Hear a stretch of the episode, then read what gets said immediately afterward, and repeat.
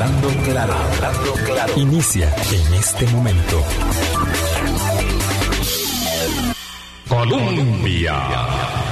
Con un país en sintonía, 8 en punto de la mañana. ¿Qué tal? ¿Cómo están? Muy, muy buenos días. Bienvenidas, bienvenidos a nuestra audición de inicio de semana. Em, programa en el que con el doctor Constantino Urcullo vamos a abordar la nueva era de la política colombiana con el ascenso al poder. Ayer ya eh, debidamente juramentado del presidente Gustavo Petro. Don Constantino tiene un inconveniente en carretera, porque no, hay, no, no son pocos los inconvenientes en carretera a esta hora de la mañana, y ello me permite tomarme unos minutos para compartir con ustedes. Eh, mm, una información que se dio a conocer el fin de semana en eh, varios medios de comunicación del país eh, este viernes pasado yo presenté ante la Sala Constitucional un recurso de amparo contra la ministra de Comunicación, Patricia Navarro, y contra el director de comunicaciones de la Casa Presidencial, Armando Gómez. Eh, me parece, por lo que he leído en mis eh, redes sociales, que las personas no han entendido la naturaleza del recurso y no tienen por qué entenderla, porque en realidad un recurso de amparo es un documento, en mi caso, eh, de más de una decena de páginas y, por supuesto, hay que mm, leerlo para saber de qué se trata. Yo me amparo em, en el hecho de que eh, la señora ministra de Comunicación el 8 de julio emitió una directriz a los ministros y presidentes ejecutivos del Gobierno de la República para instarlos con urgencia a no aceptar entrevistas en este espacio de deliberación y análisis democrático. Eh, hablando claro, tiene en esta etapa, desde primero de febrero de 2007 aquí en Colombia hasta el día de hoy, más de 15 años de estar al aire de manera ininterrumpida. Eh, tuve casi cuatro años en la emisora anterior, que fue eh, Monumental, de modo que voy a acumular casi 20 años haciendo esta, esta tarea que me honra, que me obliga y que me hace responsable del privilegio de acceder a la libertad de información, a la libertad de expresión, al derecho del público a saber eh, y que por tanto me obliga cuando es necesario, y esta es la primera vez desde que existe la sala constitucional hace 30 años, yo tengo casi 40 de ejercer el periodismo, esta es la primera vez que yo recurro en amparo ante la sala constitucional. Me parece eh, que no hay ninguna justificación para establecer vetos a la deliberación democrática y que una responsabilidad de un comunicador de oficio, como es mi caso, es accionar cuando una libertad está en riesgo o pretende ser vulnerada. Eso lo determinará, por supuesto, la sala constitucional.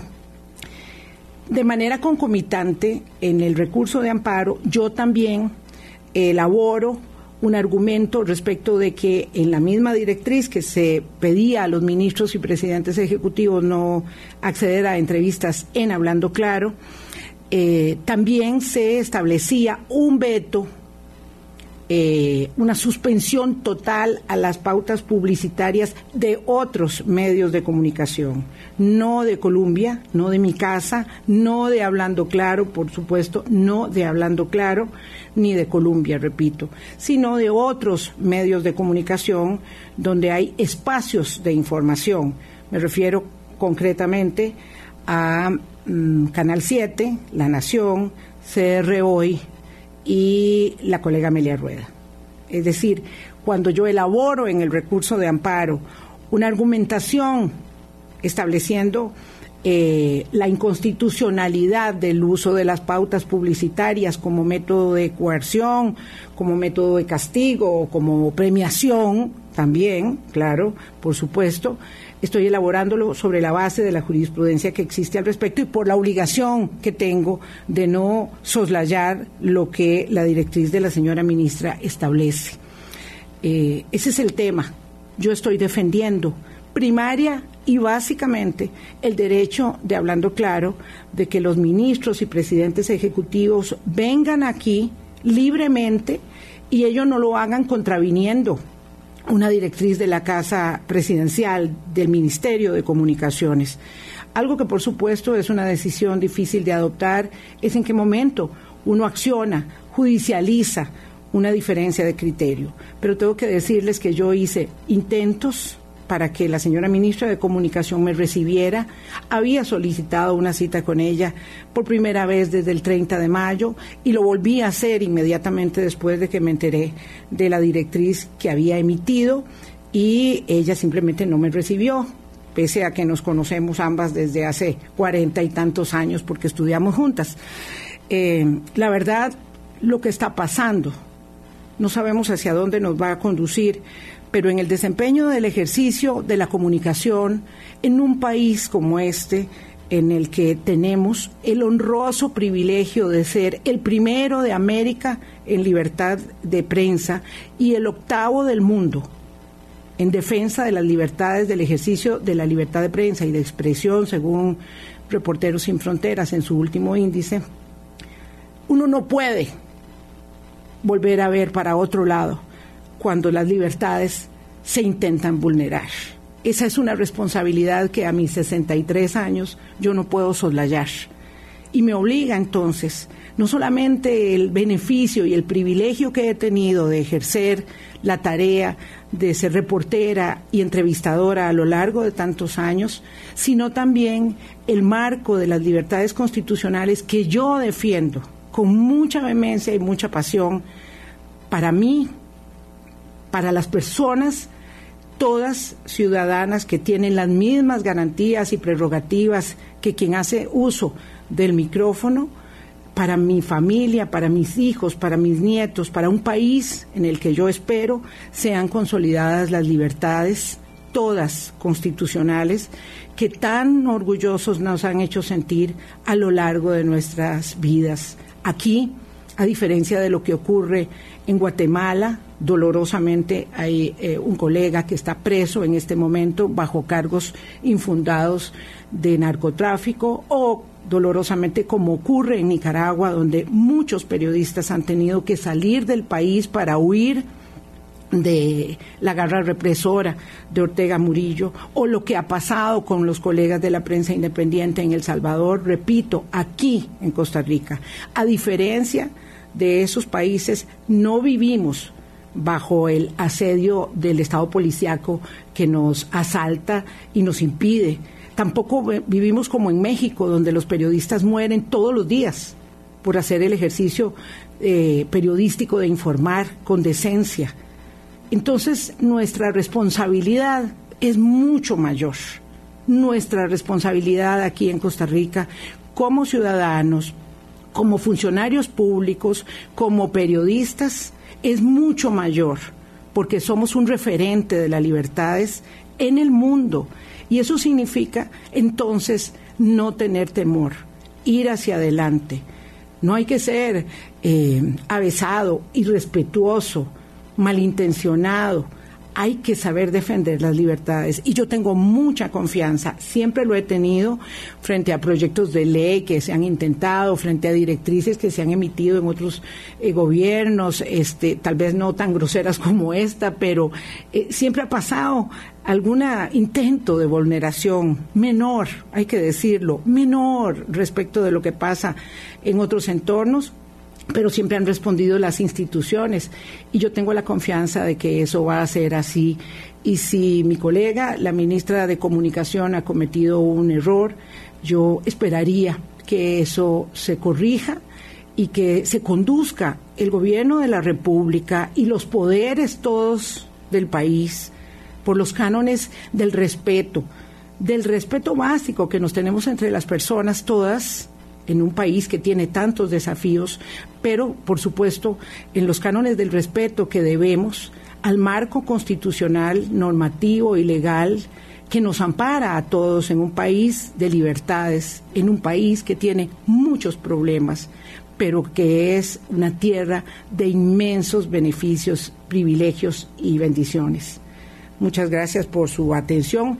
Yo voy a hacer una pausa. Don Constantino Urcullo, como les conté, está atrasado y con él nosotros queremos hablar de la nueva era de la política colombiana y el ascenso al poder de Gustavo Petro en un entorno latinoamericano muy interesante, donde eh, Gustavo Petro es el último de los nuevos presidentes de una nueva era en América Latina. Ya volvemos. Colombia.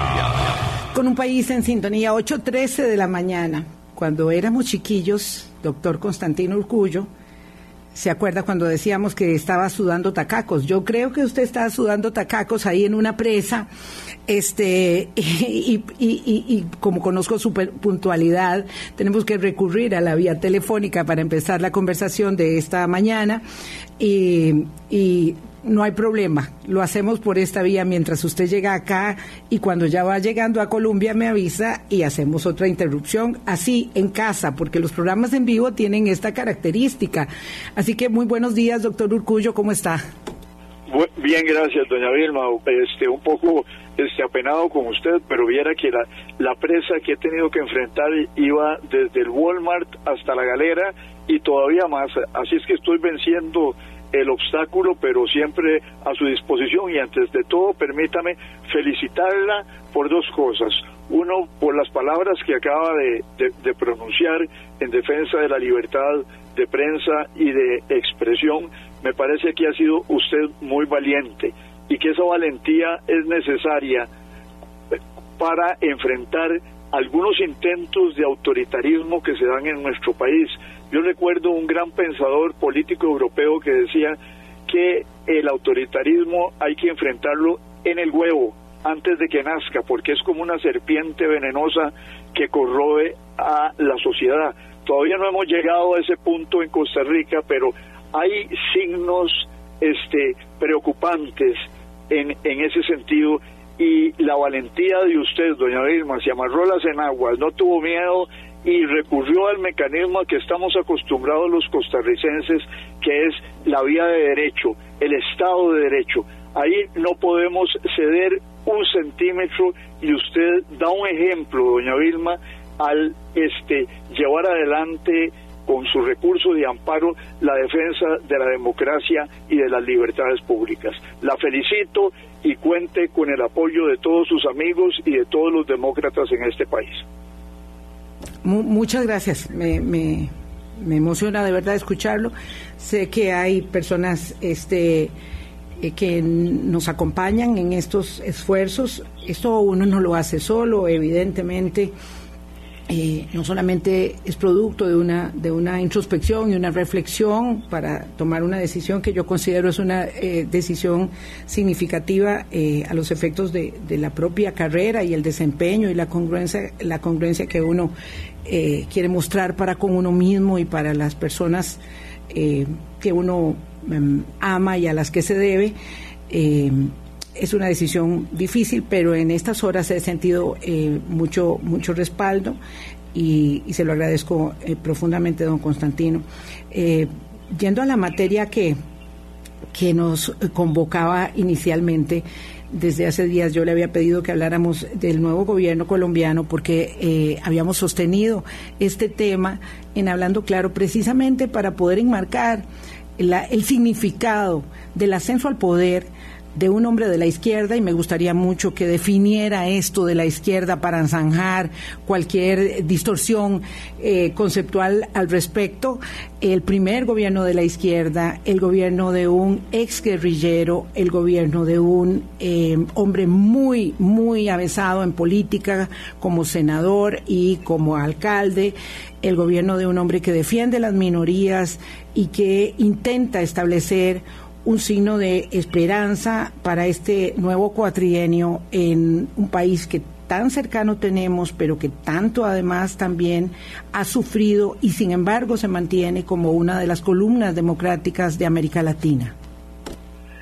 Bien, doña Vilma, empezando por el tema de la izquierda, yo creo que es que es importante eh, insistir en una frase mía que usted citaba ayer en, en su página de Facebook, que yo decía que a mí me impresionaba Petro porque es un hombre que tuvo la valentía, equivocado o no, en ese momento con su visión política del mundo, de ir a meterse en una guerra a luchar por ideales con los que mucha gente podría no estar de acuerdo, que era la idea de la revolución, del partido único, de la abolición de la propiedad privada de los medios de producción, pero que en determinado momento llegó a la conclusión que esa no era la vía para lograr el progreso de su pueblo y fue todavía más valiente de llegar y de poner las armas, firmar un, un, acuerdo importante y integrarse a la vida política pacífica, no por la vía de las armas, sino por la vía del voto, ser senador, ser alcalde de Bogotá y ser un hombre que escogió la vía pacífica para lograr los cambios.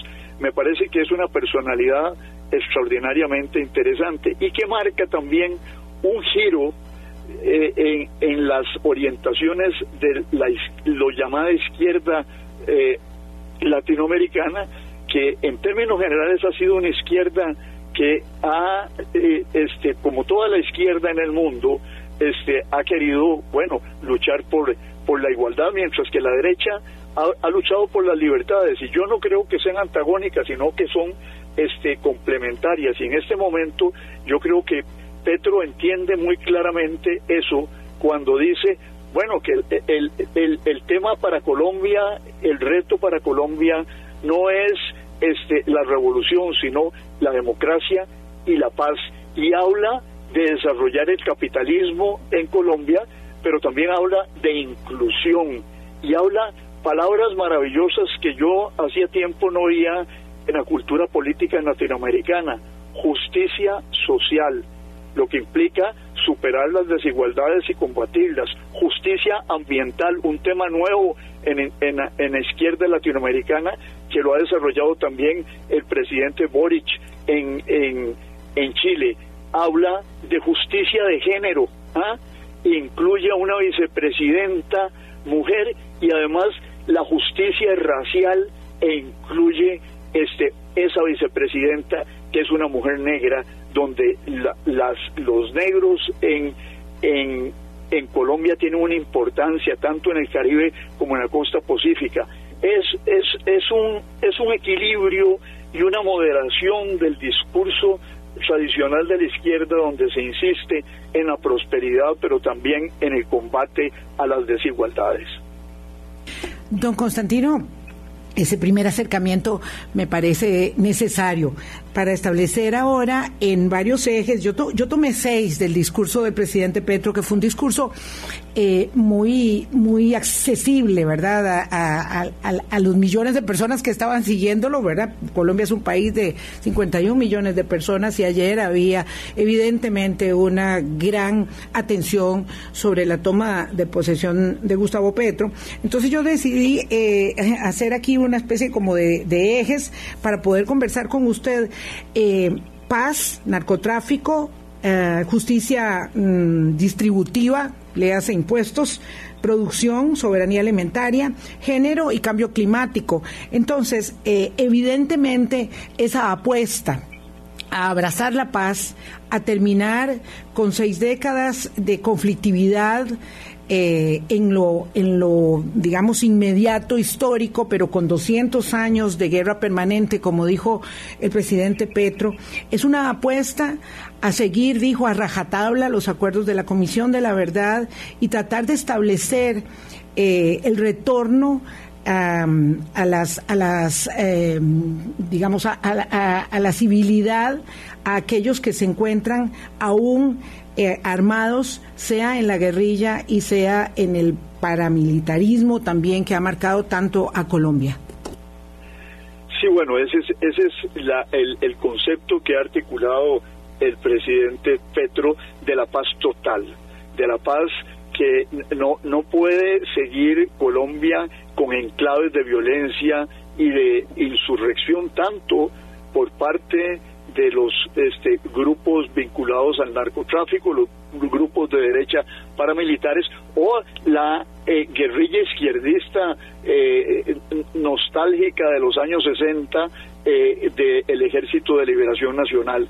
Este, la, la guerrilla esta declaró una, una tregua, según tengo entendido, y uno de los primeros este, pasos que dará el presidente Petro será reiniciar negociaciones con la finalidad de que se desarmen estos últimos grupos que quedan.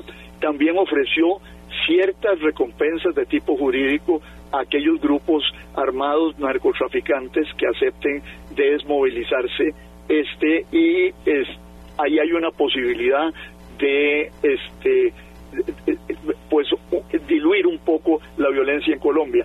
El tema del narcotráfico es uno de los ejes suyos que tomaremos, eh, eh, supongo, a lo largo del programa después. Pero este y, el, y, el, y el problema del paramilitarismo, las FARC, las Fuerzas Armadas Revolucionarias de Colombia, que se desmovilizaron este eh, en el 2016, si mal no recuerdo, este las FARC este tienen eh, un, un, problema y es de que muchos de sus desmovilizados han sido asesinados, 300 y pico, si mal no recuerdo, han sido este, asesinados por los paramilitares. Ahí también tiene que haber un tema importante y también tiene que haber un tema de justicia por los excesos cometidos por el ejército colombiano que falsificaron los famosos falsos positivos, mataron civiles que no tenían que, nada que ver con el conflicto y, para llenar las cuotas estadística, estadística horrenda y macabra de efectividad del ejército se los atribuyeron a la guerrilla cuando eran meros civiles. la tarea en el campo de la paz es extraordinaria lo que le espera a el señor eh, presidente Petro. Narcotráfico. Eh, el presidente Petro, es que le habló muy claro a Estados Unidos, dijo que la guerra contra las drogas ha fracasado, que la guerra contra las drogas fortaleció a las mafias y debilitó a los estados y difuminó a las democracias. Em, y dijo que en 40 años de guerra contra las drogas, un millón de latinoamericanos han muerto, la mayoría colombianos, eh, y 70 mil estadounidenses han muerto cada año eh, por, por el consumo de, esas sustancias, de esas drogas. Eh, y él dice que hay que buscar una nueva convención, un nuevo acuerdo internacional en torno a la guerra contra las drogas. Uno podría estar muy de acuerdo con el enunciado, pero bueno, yo no, no tengo claridad respecto de eh, cuál es el, el, derrotero del presidente Petro. Eh, ¿Usted nos podría ahondar en esto, por favor, don Constantino? Mire, a mí me, me, llamó poderosamente la atención el humanismo del planteamiento. ¿En qué sentido? De que se condolió de la muerte de los latinoamericanos en México, en Centroamérica, aquí mismo en Costa Rica, la guerra de las drogas ha provocado el sicariato. Todos los días tenemos este, eh, noticias en ese sentido, pero también se conmovió, como hay que conmoverse, de la muerte de miles de jóvenes norteamericanos, de, miles de, hombres pobres eh, eh, desilusionados en los Estados Unidos que sucumben a la, eh, al, al, al exceso, a la sobredosis, y entonces plantea un problema. Es decir, alto al prohibicionismo, no llega a nada con eso porque no se ha llegado a nada en 40 años y lo único que se han fortalecido son estructuras de violencia, algunas legítimas, otras ilegítimas, pero la violencia no resuelve los problemas. Esto lo, lo que implicará es un nuevo diálogo con los Estados Unidos y Colombia en torno a este tema y además señaló que en Colombia hay que este, suspender el tema de la erradicación química de los cultivos de la droga y buscar nuevas formas de interesar a la población y al campesinado en el cultivo de este productos este agrícolas que vengan a sustituir la este la un tipo me tiró el carro encima este, perdón Qué por pena, sí, eso es, terrible porque uno se angustia mucho.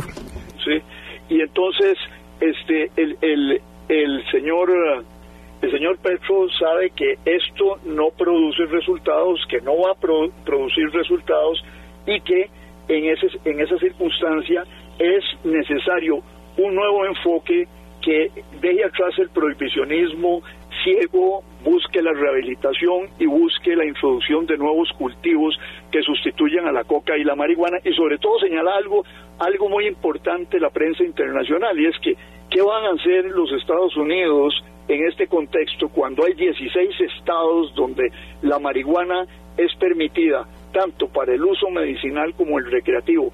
Es decir, exigir a estos países una, un prohibicionismo duro este, pierde poco a poco legitimidad moral.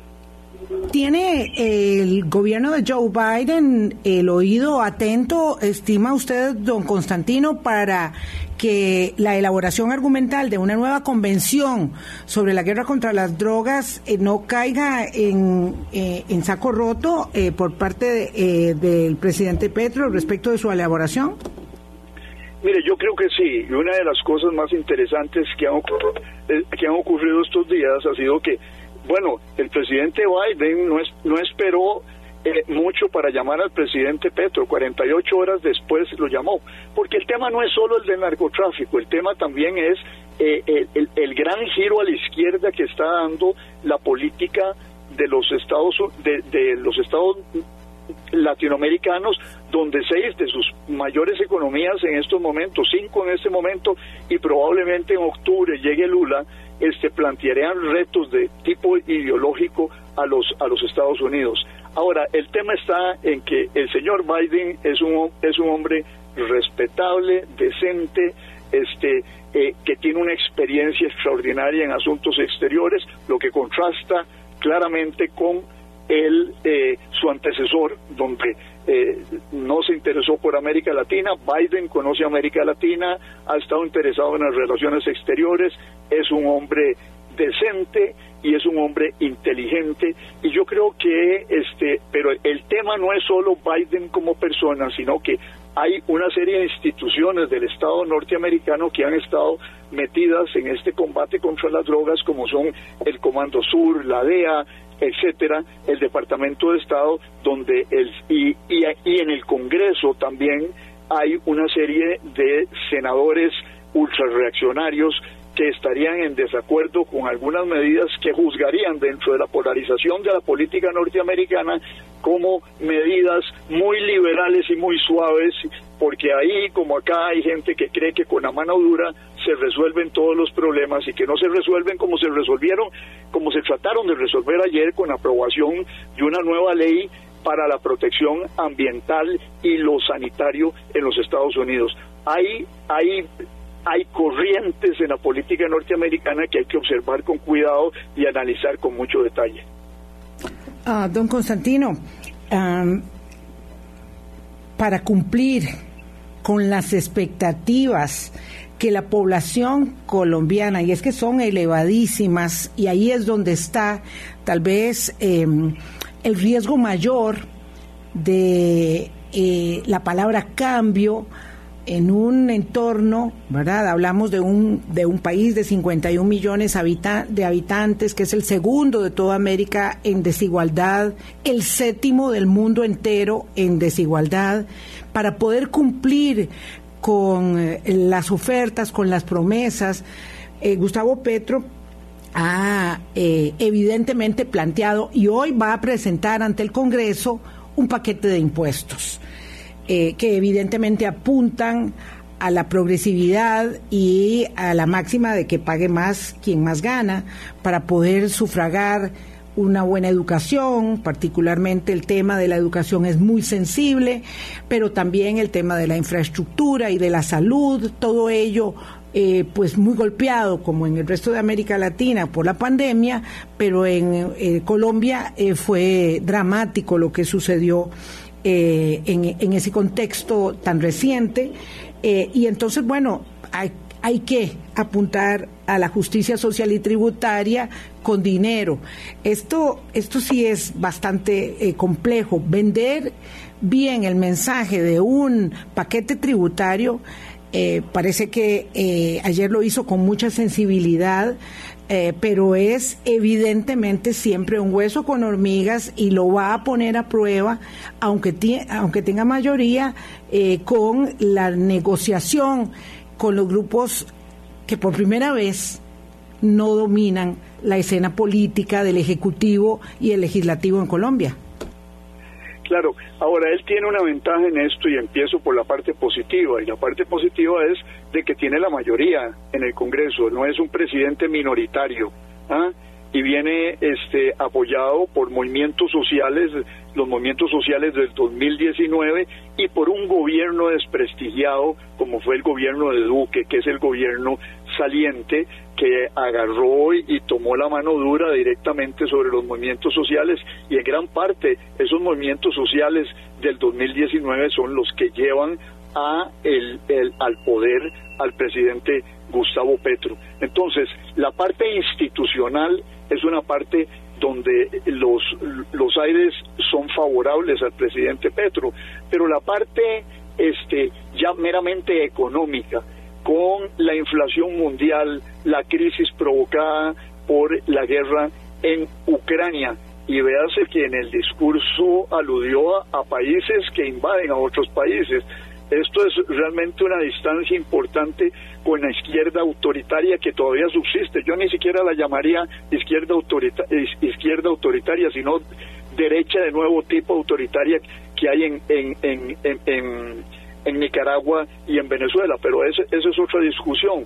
Pero el, en, en la situación económica mundial, este, puede contar con los recursos suficientes para ese tipo de programas sociales veremos. Y después veremos si la ventaja que tiene en el terreno institucional no podría verse, no podría verse afectada por la resistencia de los sectores oligárquicos tradicionales y, ¿por qué no?, por la resistencia de un ejército que ha, ha estado acostumbrado a la represión. Y ahí tomó decisiones importantes el presidente Petro. Separó la policía del ejército, esa es una de las cosas que vienen de, de camino y además eh, este, indirectamente el jefe de las Fuerzas Armadas que se había pronunciado en contra de la candidatura del presidente eh, eh, Petro durante la campaña tuvo que renunciar y tendrá que reformular a las Fuerzas Armadas que podrían ser un elemento de resistencia a su gobierno. Entonces, eh, ese es un, son problemas latentes de viabilidad política y no exclusivamente de viabilidad económica. Sin embargo, hay que decir que también le, mandó un mensaje importante a las clases adineradas este, de, de, de Colombia cuando nombra como este ministro de Hacienda al señor Ocampo, graduado de Yale, profesor de la Universidad de Columbia, un hombre de una este, eh, capacidad técnica y política eh, fuera de serie y que le da confianza a los sectores este, empresariales y además Petro llega y plantea un tema importantísimo que es el, tema de que en, en Colombia hay que desarrollar el capitalismo y que hay que fortalecer el capitalismo y que no puede haber distribución si no hay prosperidad. Entonces las medidas económicas van a influenciar de manera eh, van a ser influenciadas de manera significativa por la incorporación de tecnócratas muy avesados en esto, pero también por el, el, el discurso del presidente, las palabras cuentan siempre, doña Vilma, el discurso del presidente planteando este que eh, planteando que es necesario el desarrollo del capitalismo para que pueda haber distribución adecuada de la riqueza también. Sí, en este sentido, don Constantino Urcullo, eh, la elaboración argumental que hace el presidente Petro respecto de la soberanía alimentaria no lo hace sobre aquella acepción que nosotros conocíamos en los años de la, de la, de la Guerra Fría eh, donde el tema de la soberanía tenía mucho que ver con la defensa de la producción local únicamente, mm, digamos, eh, como una fórmula excluyente eh, respecto de la apertura con el mundo. La apertura es una realidad, la globalización es más que una realidad y en ese sentido cuando argumenta a favor de la producción y de las oportunidades, lo está haciendo en una, en una perspectiva muy incluyente. El discurso en, en general, eh, eh, don Constantino, es un discurso eh, muy conciliador, muy asertivo, muy firme, muy claro, me parece, respecto de las líneas ideológicas y de una ideología que se mueve en la modernidad, en el realismo del siglo XXI y de los requerimientos enormes que una sociedad como la colombiana plantea para acceder a las oportunidades. ¿Usted lo ve de esa manera? Definitivamente, mire, es, es un discurso que trata de establecer un equilibrio entre lo que es la intervención moderada del Estado en la economía y en la vida del país y reconocer las realidades del mercado, del mercado interno y del mercado internacional. Este, eh, últimamente en nuestro país eh, este, se han querido contraponer de manera este, simplista ambas realidades, la del mercado y la del Estado. No, no, son complementarias y yo creo que eh, esa complementariedad está muy bien este, dibujada en el discurso ayer del presidente Petro. Capitalismo, desarrollo de la, de la producción, prosperidad, pero miren, ahí que redistribuir y la redistribución es un problema importante en un país desigual, como usted citaba, pero también en un país en que la pandemia ha llevado los niveles de pobreza a este el 42% de la población. Recordemos que nosotros nos ha afectado esto y que no hemos y no hemos progresado en los niveles de un 20% de la población en la, en la pobreza los últimos años, pero en Colombia, un país de 51 millones de habitantes, casi la mitad 25 millones, 20 millones de personas estén en la pobreza, es un problema serio y muy grave. 8.39 de la mañana conversamos con el doctor Constantino Urcullo vía telefónica, virtud a la imposibilidad de llegar. No sé si ya está cerca, doctor. Ya estoy cerca, estoy aquí detrás del registro público, doña Vilma. Bueno, ya casi, usted me dice y suspendo para ir a la pausa entonces. Eh, vamos a ver, también hace un énfasis significativo en el tema de género eh, y de la necesidad de brindar oportunidades de trabajo, de producción, de acompañamiento eh, para la producción eh, a, las mujeres. No quiero dejarlo de lado y de la mano de ello planteo el último de los ejes, mientras usted se termina de acercar hacia acá, que es el del cambio climático.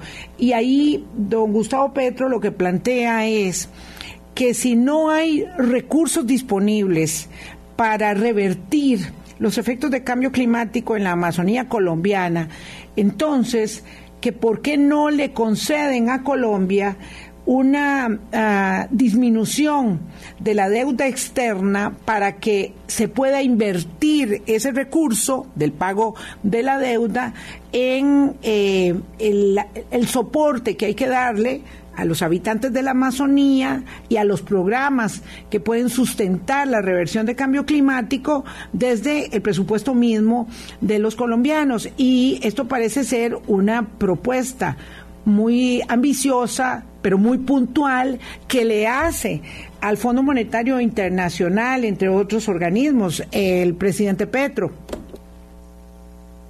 me gustó mucho la propuesta y, creo que es, eh, es una propuesta justa. Ahora, como dice el dicho, el diablo está en los detalles, ¿verdad? Es decir, cómo una propuesta tan grande como esa, que involucra a, los países desarrollados, que involucra a los organismos internacionales y también a aquellos países que tienen soberanía sobre la Amazonía, este, eh, eh, puede realmente implementarse desde un punto de vista operacional. Entonces, eh, pero quedémonos ahí a ver cómo eso se plantea. Ahí en el campo ambiental él tiene otra propuesta que también es problemática porque, eh, bueno, es eh, apostarle a los combustibles nuevos, a las energías renovables y parar la explotación petrolera. Bueno, eh, yo leía una cifra, no sé si es la correcta, pero que aproximadamente al día de hoy eh, el 48% de las exportaciones colombianas proviene de la exportación de hidrocarburos. ¿eh? Entonces, eh, la transición hacia, hacia energías renovables, hacia la energía solar y otro tipo de energías es algo inevitable en el mundo que vivimos. Pero, de nuevo, el diablo está en los detalles. ¿Cómo hacer operacional eso? ¿Cómo ir eh, desvinculándonos de esas eh, energías, por ejemplo, en el caso nuestro generamos electricidad con energías renovables, pero nuestros automóviles este, funcionan con combustibles fósiles. ¿Cómo desvincularnos de eso? Ayer el Congreso norteamericano, en la ley esta de protección ambiental que se aprobó, este, crea una serie de exenciones para las familias eh, de clase media que quieren adquirir los vehículos eléctricos, pero que implica crear también una infraestructura para cargar los vehículos. O sea, no, no es nada fácil, es es bueno decirlo, es bueno crear conciencia, es bueno ir cimentando el camino para esto que se aproxima y que es necesario e ineludible, pero este la cosa es una es una carrera cuesta arriba. El señor, bueno, ha tenido carreras cuesta arriba en su vida, meterse en una selva, salir de la selva, eh, eh, cumplir con los requisitos de la vida política democrática. Yo, yo creo que tiene el, el valor y, y la experiencia para hacer realidad muchas de estas cosas, pero yo no creo que sea una cosa muy, pero muy, muy, muy fácil. Mire, doña Vilma, estoy aquí ya en el puente de, el, de la Casa Presidencial a 100 metros de, de Radio Colombia, así es que este, si quiere podemos hacer la pausa y yo ya ingreso a las instalaciones de ustedes. Muchísimas gracias, doctor Constantino Urcullo. Yo, este, por supuesto, me voy a tomar esta taza de café de los últimos minutos con el doctor Urcullo aquí sentado en la mesa porque merece por lo menos tomar aire. Creo que ha durado eh, yo diría que más de una hora desde que salió de su casa eh, poder llegar acá. Es, eso es lo que sucede en el estrangulamiento vehicular en el que vivimos cuando, eh, no sé, 10 kilómetros se tornan una eternidad y todos vivimos, todos vivimos en un momento u otro una circunstancia como esa. Son las 8.44 de la mañana, voy a hacer la pausa y ya regresamos. Colombia con un país en sintonía. Solamente nos quedan nueve minutitos, eso es eh, nada en, en, radio, pero me complace mucho, doctor Urcullo, aquí face to face, verte, verlo. Verte, verte, ¿Verdad que sí? Pero lo que pasa es que las convenciones radiofónicas lo ponen a uno este circunspecto y muy formalito. Doctor Urcullo, ya hablamos casi de todas las cosas eh, que abarcaba, de todos los ítems que abarcaba el, el, discurso de Gustavo Petro. A mí me parece que hay algo que es muy importante señalar, es lo que no sucedió. Eh, porque va a ser parte de las formas, así como es tan directo el presidente colombiano en su argumentación, eh, evidentemente, y a pesar del anuncio del restablecimiento de las relaciones diplomáticas con Colombia, el señor Maduro estaba viendo el traspaso de poderes por televisión y le hizo un saludo, eh, bueno, era más para el consumo interno, eh, desde, desde una pantalla de televisión donde era tan absolutamente claro y evidente que no estaba invitado a la fiesta. ¿Y eso qué significa? Eso significa que no hay acuerdo en en la visión de la política que tienen eh, ambos, pero que tienen necesariamente que relacionarse. Dos mil kilómetros de frontera, creo que son este, un millón de refugiados o, un millón y medio de refugiados venezolanos en, en, Colombia, son problemas a los que hay que hacerle frente con criterio pragmático y no ideológico. Ahora, lo que significa en el fondo es que también hay dos visiones del mundo y de la izquierda. Una es una izquierda entre comillas, autoritaria, dictatorial, y la otra es una izquierda que llega al poder por la vía de los votos y del apoyo y la participación popular. La diferencia es, abismal. Mm, don eh, Constantino, eh, los últimos minutos yo quisiera aprovecharlos para hablar de este nuevo panorama de la izquierda latinoamericana. Obviamente todo tiene sus, sus eh, bemoles, ¿verdad? Porque lo del señor Pedro Castillo es, es, una cosa como indigerible. Este, pero estando mmm, Boric en, en Chile, Andrés Manuel López Obrador en México, Gustavo Petro en Colombia y como usted muy bien dijo, eh, por primera vez incluso podría ser que Lula da Silva llegue en primera ronda a, ser presidente nuevamente del Brasil. Esto, esto que nos dice, ¿qué nos refiere? Eh, todos ellos, me refiero a Castillo, a Petro y a Boric, y sucederá lo mismo si, si lo logra Lula, eh, son presidentes que emergen de una abierta polarización y de confrontaciones con candidatos populistas de derecha. ¿Eso qué, es lo que nos dice?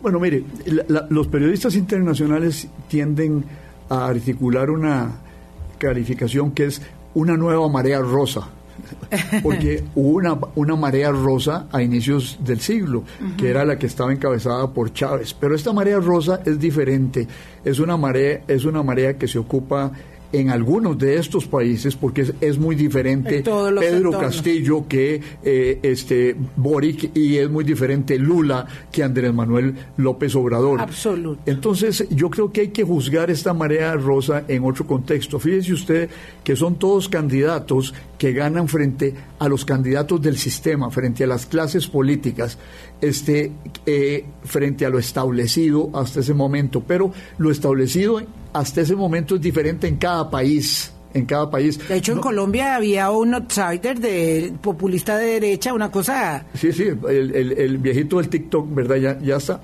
Yo, yo tiendo a olvidar deliberadamente su nombre. Sí, pero, pero, lo entiendo. Pero hay que, hay que, doña Vilma, yo creo que hay que, hay que entender que es un poco simplista ver una homogeneidad en esa izquierda, porque son izquierdas primero, muy diferentes a las izquierdas de los 60 y los 70 a la izquierda de Hugo Chávez, y, y entre ellas son muy diferentes. No es lo mismo Boric que Andrés Manuel López Obrador, no es lo mismo este Boric que el eh, Luis Arce en Bolivia, no es lo mismo Gustavo Petro que, que Lula, aunque ahí habrá, habrá tendencia a una cierta concordancia. Yo recuerdo, por ejemplo, cuando llegó Lula la primera vez, el horror que tenían los empresarios mm. y no pasó nada. Y ahora ya no tendrán ese terror. Sí, más bien tienen el otro terror que es el señor que está en el poder. Este, pero a mí me parece que, que Lula tiene un éxito histórico que fue sacar 80 millones de personas de la pobreza. Creo que esa fue la cifra este, con políticas orientadas hacia el mercado, este, ciertas posiciones internacionales que no concordaban con las de los Estados Unidos, por ejemplo, pero hasta ahí.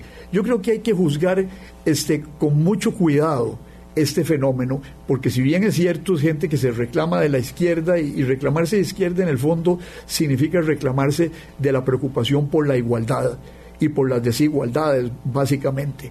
Pero más allá de eso, hay diferencias significativas que eso es motivo para otro programa, doña Vilma, diferencias significativas que hay que explicarlas país por país y hacer las comparaciones del caso, pero pretender que es un fenómeno único, yo creo que es equivocado. Qué pena, porque son las 8.52 minutos de la mañana y hay preguntas que me están pidiendo los oyentes que yo le haga que no le puedo hacer porque no son preguntas de dos minutos pero ya que está usted aquí, yo me aprovecho para que en estos minutos que nos quedan, que son dos, me diga, doctor Urcullo, eh, si hay eh, realmente en juego si están en juego realmente las esperanzas de las personas cuando cambian de, signo político, sobre todo lo, sucedido después de la pandemia, si, si los márgenes de maniobra son suficientes en estos tiempos para realmente provocar cambios que nos den eh, en la esperanza, la concreción de algunos resultados concretos. Lo digo porque Petro, por ejemplo, está, eh, está eh, absolutamente comprometido y parece muy difícil cambiar el statu quo. Tiene usted toda la razón y yo le voy a contestar brevemente con una frase del eh, expresidente chino Mao Zedong en los 60. Decía que la situación es excelente, decía Mao. Este, eh, no, hay gran desorden bajo los cielos, la situación es excelente. Yo he invertido esa frase para un libro que estoy escribiendo que se llama La desorden bajo los cielos.